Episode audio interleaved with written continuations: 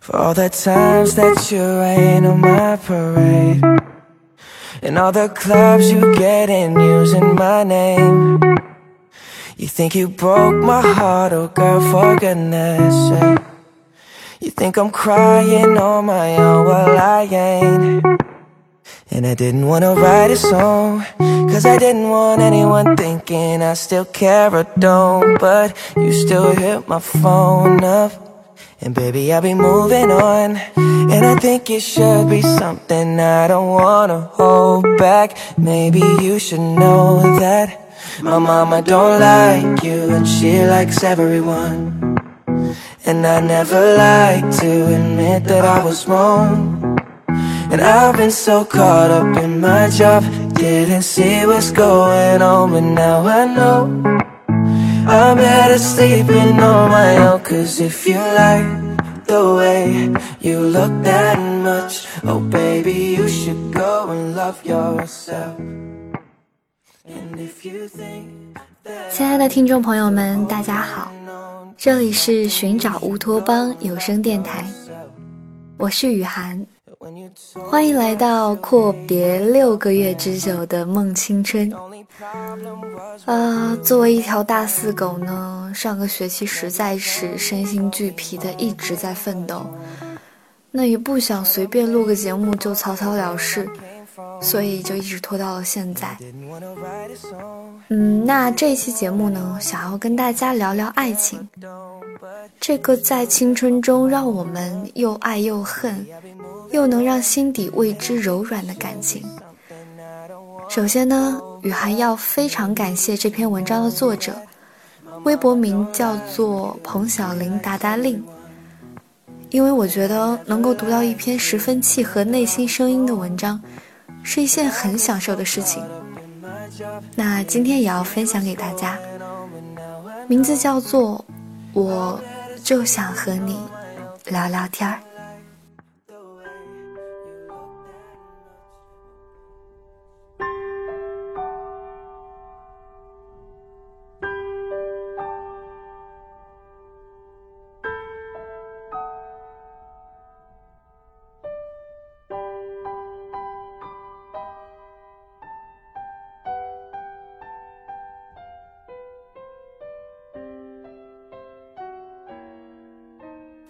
同学来信息说，最近要离婚了。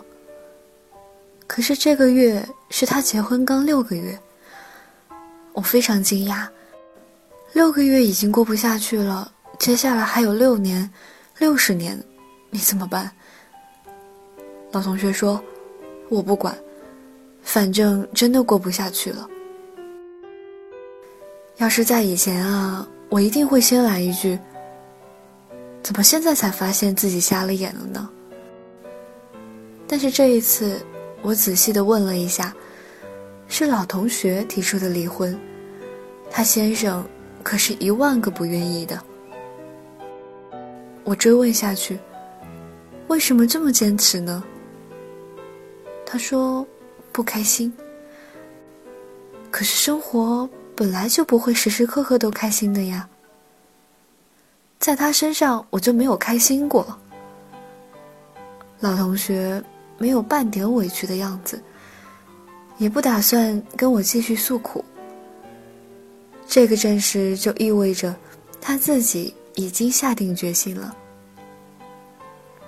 于是我安慰：“你这些很虚幻的理由说出去，是很难说服别人的。即使你不需要给家人亲戚一个交代。”但是至少又让你先生没有反驳的余地吧。如果只是你单方面的吵闹着要离婚，他不同意也不明白为什么，那这对他来说是不公平的呀。老同学回答：“我现在啊是半句话都不想跟他沟通。”我追问下去：“是现在这样，还是一直以来，你就都不爱跟他说话呢？”老同学迟疑了一会儿，然后说：“对哦，好像一直以来都是这样的。他说话我不爱听，我说话他也没有反应，像个木头人一样。”好了，至少我知道原因了，我也不会再劝和了。现在的年轻夫妻，对于离婚这件事情，已经算是很习惯的事了。我看过一个调查报告，大到买车买房的经济压力，小到两个人抢电视机或者夫妻一方打呼噜或者是不爱干净，这些都可能成为夫妻两人离婚的理由。有时候甚至等不到小三小四的出现。但凡这些不舒服的状态有过持续一段时间，一个人就会开始抓狂。都说语言是最容易伤害人的利器，殊不知，最伤人的利器，是即使千头万绪在心中，也没有一丝想要跟对方说出一句的冲动，简称冷暴力。以前我觉得一份婚姻，或者说是一份感情，赢的理由有千万种，但是输的理由一个就足够了。所以我总不爱提起这个看似平凡，但是其实却非常复杂的话题。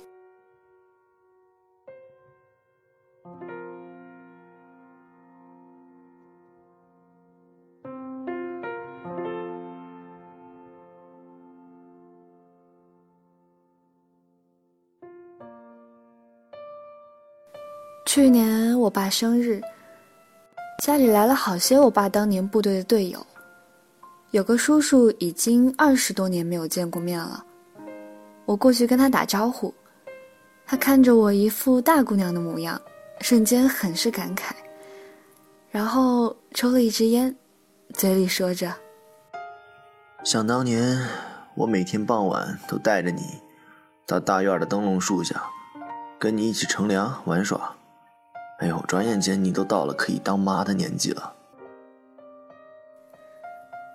我微笑着，脑海里依稀有一些模糊的影子。聊起往事呢，大家都有些感慨。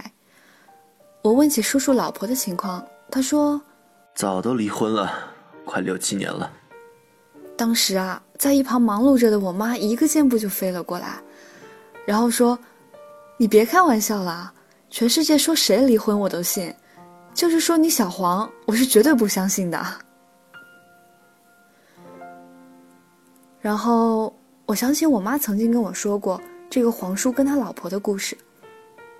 他们两个人呢是在生产队认识的，黄叔当时当兵回来分配到镇上的单位，他的老婆呢当时也是在同一个单位的小文员儿，长得是清秀可人，不爱说话。也很容易害羞。黄叔说：“我当年就是看上他的斯文乖巧了，领回家呢，那绝对是个贤妻良母型的人。”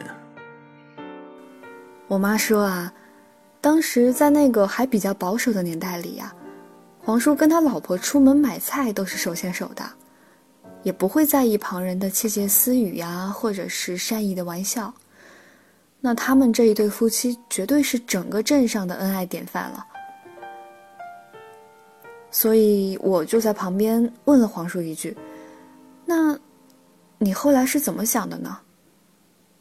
黄叔说：“跟其他很多人一样，我们结婚之后呢，就有了孩子，这事业吧也依旧稳定。可是慢慢的，我发现了，我老婆呀就是一个不爱说话的人。以前觉得她的害羞，那是基于少女的温柔跟情窦初开，可是没想到啊。”结婚以后，他依旧是不爱说话。我一度告诉自己，我一开始就知道他是这样的人，所以我要理所当然的接受这一部分。可是后来时间久了，你知道的，我喜欢看军事节目，那每次看到激动的时候，我总想找个人分享，可他总是会回复我一句：“真不明白你看这些有什么意思。”还有呢，就是我夜里睡不着了，想找个人起来聊聊天。说说当年当兵的时候的事儿，那身边唯一的人那就是他了。可他每次都会说我没事找事儿做，夜半发什么神经？我问黄叔说：“可是夫妻之间生活久了，那爱情总是会变成亲情的呀。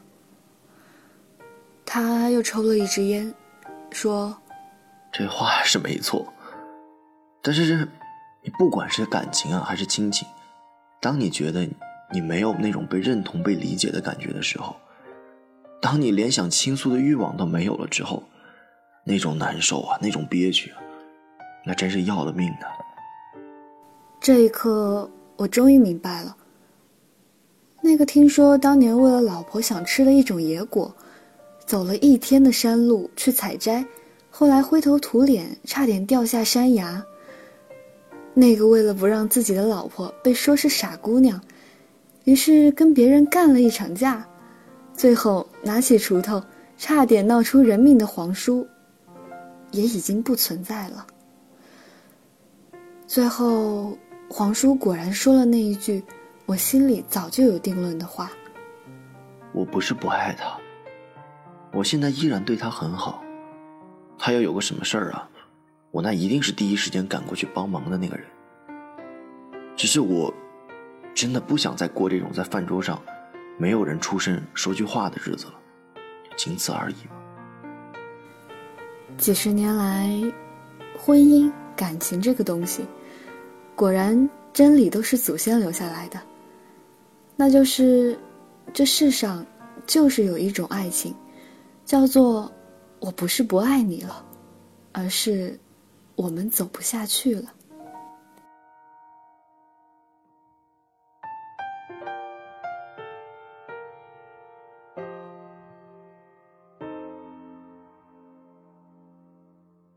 回答我老同学的问题，他的先生呢，也是一个不爱说话的人，平日里走亲戚、见朋友之类的，能推就推。但是即使这样，我觉得在家里，我们两个这么亲密的人，他总应该愿意跟我说说话了吧？老同学在微信那一头打出这样的一排字，加上无数个疑问的表情，我不知道该怎么安慰他。在我的原则里，家家有本难念的经，每一份婚姻都是一座城。你不是城中人，所以你不知道发生了什么，所以你也没有理所应当的判定借口，帮他做出裁决。于是，我只是回复了一句：“你要跟他说明原因，也就是说，让他明明白白的死心，而不是莫名其妙的就被离婚了。这样对他是不公平的，毕竟他从来没有想过。”要离开你啊！而且最重要的是，要给双方的家人一个交代。那这个答案呢，必须是你们夫妻之间一起协商好的，千万不要各说一词，最后只会陷入那种电视剧里的狗血拉锯战，亲家做不成还变成仇家之类的。这样啊，才是最可悲的事情呢。一个月之后，老同学告诉我，离婚办好了，他一个人又开始过起单身的生活了。我问他说：“你觉得你得到解脱了吗？”他告诉我说：“有一件事情觉得很奇怪，我觉得我都逼他到这个份上了，本来想着他会狠狠的哭一场挽留。”或者发誓要做出一些改变什么的，哪怕是像以前刚谈恋爱的时候，重新试着去以前约会的地方吃个饭也好。可是，他居然什么表示都没有，就告诉我一句：“我已经尽力了，我真的不知道你想要的是什么。”这一刻，我想起一句话。都说性格决定命运，或许就有感情之运在其中吧。我告诉他，如果可以的话，你要先离开老家一段时间，因为接下来还会有人继续问你。你老公有车有房，事业稳定，性格温和，下班也按时回家。放着这么好的人不要，你脑子里到底在想什么呢？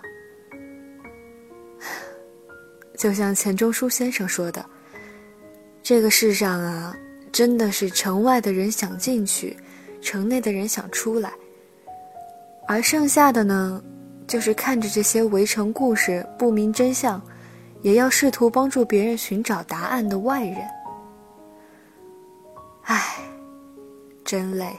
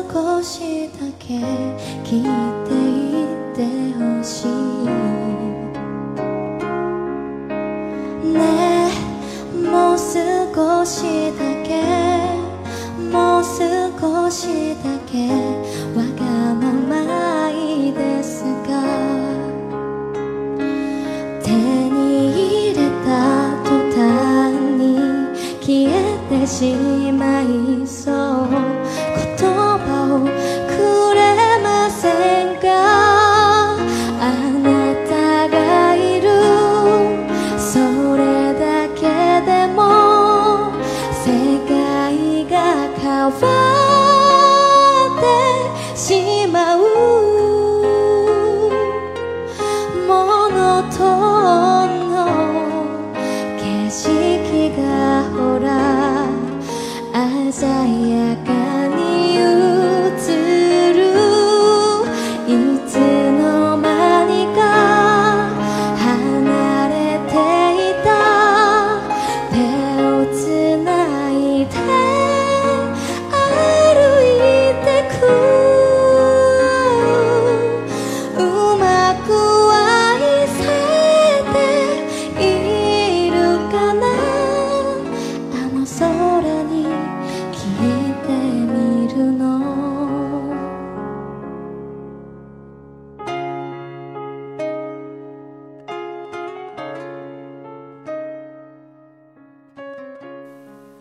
影或者美剧的时候，我发现外国人有一种职业叫做婚姻咨询师。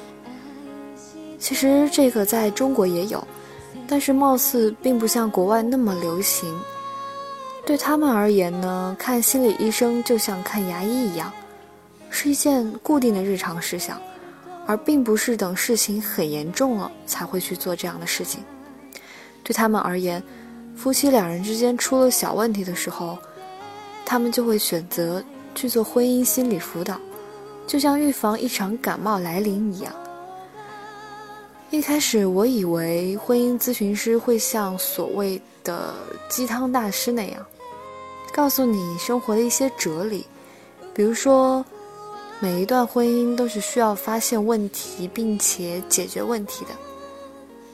比如，我们要做的不是逃避问题，而是调整心态，学会彼此包容。但是后来我发现啊，婚姻咨询师就是充当一个倾听者的身份。那夫妻二人呢，先是分别控诉彼此的缺点，小到不爱卫生、不爱洗碗、吃饭满桌都是米，大到像家里的经济大权的掌控问题。对子女的教育方式，以及各种嗯不和谐的议题吧，这些事无巨细的种种，那婚姻心理咨询师呢都会一一的罗列出来，然后一个一个的沟通。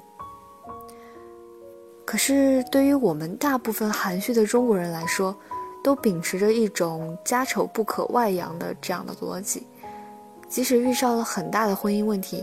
也会在别人面前依旧恩爱如初。可是要知道，一个水果要是长了虫子，那不管你怎么给它的外表包上多好看的盒子，它依旧是没有办法吃下去。婚姻或者感情也是同样的道理。这也是我身边一些朋友或者长辈告知我他们离婚的事情的时候。很多人都会惊讶地说：“哎，这日子过得挺好的呀，明明前一天还一起送孩子上学去了，怎么今天说分开就分开了？”这个时候，我总会在心里告诉自己：裂痕其实早就有了，只是我们外人不得知，他们呢也从来不说。于是，这种信息的错位，最后造成的就是一众人的大呼，简直不敢相信啊！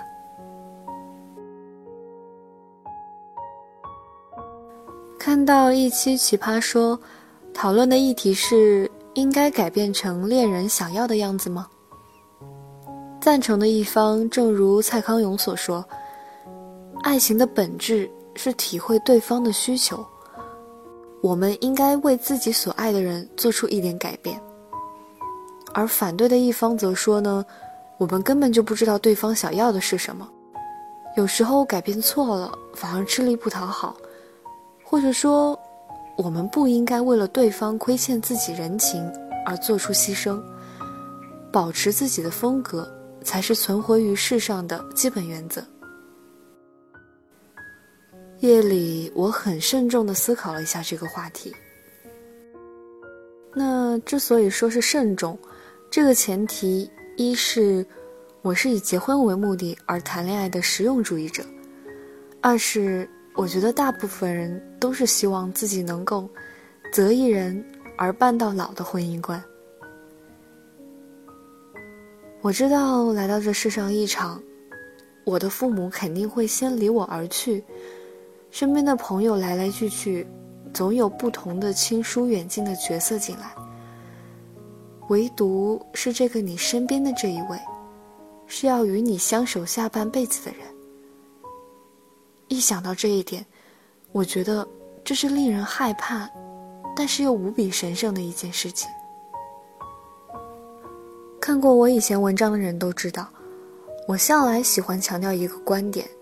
无论是在职场还是生活，无论是友情还是爱情，这都是需要经营的一件事情。我们需要彼此沟通、协调，共同达到一致的观点，然后这段关系才能进行下去。可是呢，这一刻我的脑海里冒出了一个新的观点，那就是爱情需要保鲜。婚姻需要包容这一点，我很认同。但是我突然觉得，遇到那个愿意跟你聊天，或者让你有冲动跟他聊天的人，这是一件需要运气的事情。这也是在彼此眼中，都是一种天赋的东西。这种东西叫做默契。以前我说，默契需要培养，而此刻我想说的是，培养的前提是。你还得遇上一个愿意跟你一起培养这份默契的人，否则一切都是一场空谈。这种看似无聊但是却很重要的思考，我从来不愿意跟身边的朋友一起聊起，因为他们告诉我的理由就是，先把婚结了再说，实在过不去也再说。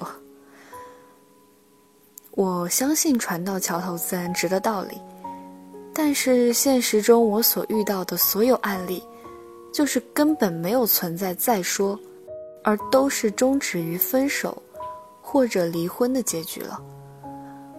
如果说能遇上一个渡你的人，你在其中学会了成长，这也不见得是一件坏事。但是大部分的人呢，他们只会一而再、再而三的错下去，然后觉得自己是苦命的人。老天爷是不公平的主。最后，我们没有败给时间，没有败给金钱，没有败给房子，没有败给远距离，有时候也不是精神上的门不当户不对。我们只是败给了那一句，他再也不愿意跟我说话了。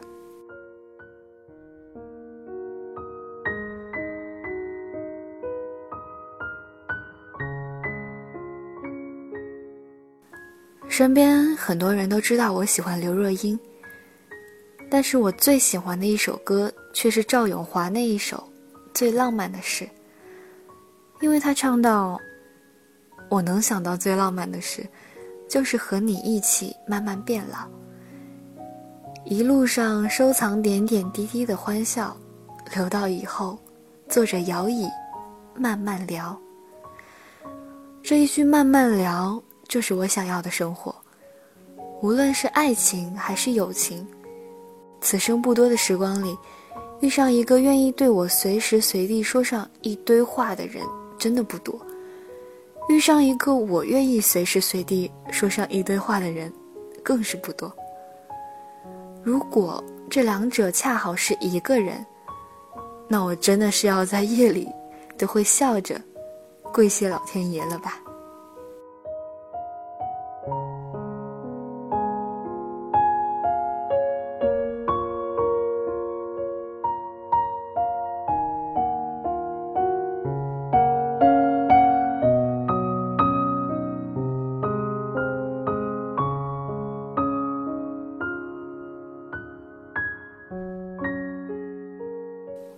最想要的是，当我慢慢过上了自己喜欢的日子的时候，那些我在乎的三五个人，依旧还是那些原来的面孔，以及我们可以夜里无话不说，偶尔沉默半天无人应答，也不会觉得尴尬的惺惺相惜。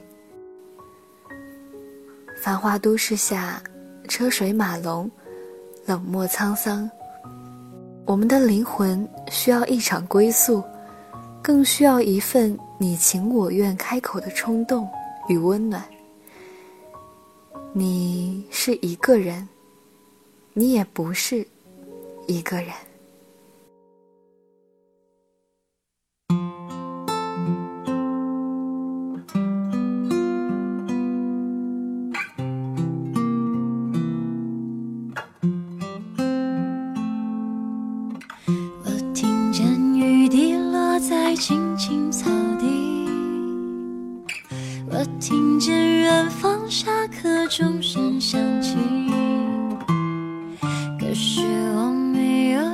见你的声音，认真呼唤我姓名。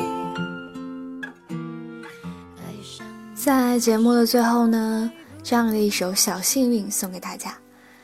虽然这首歌前不久真的已经火到了烂大街。但是呢，还是希望大家在新的一年里可以找到属于自己的小幸运。当然，雨涵也要提前祝大家猴年有好福，新年快乐啦！那我们下期节目再见。忙着追逐天空中的流星，人理所当然的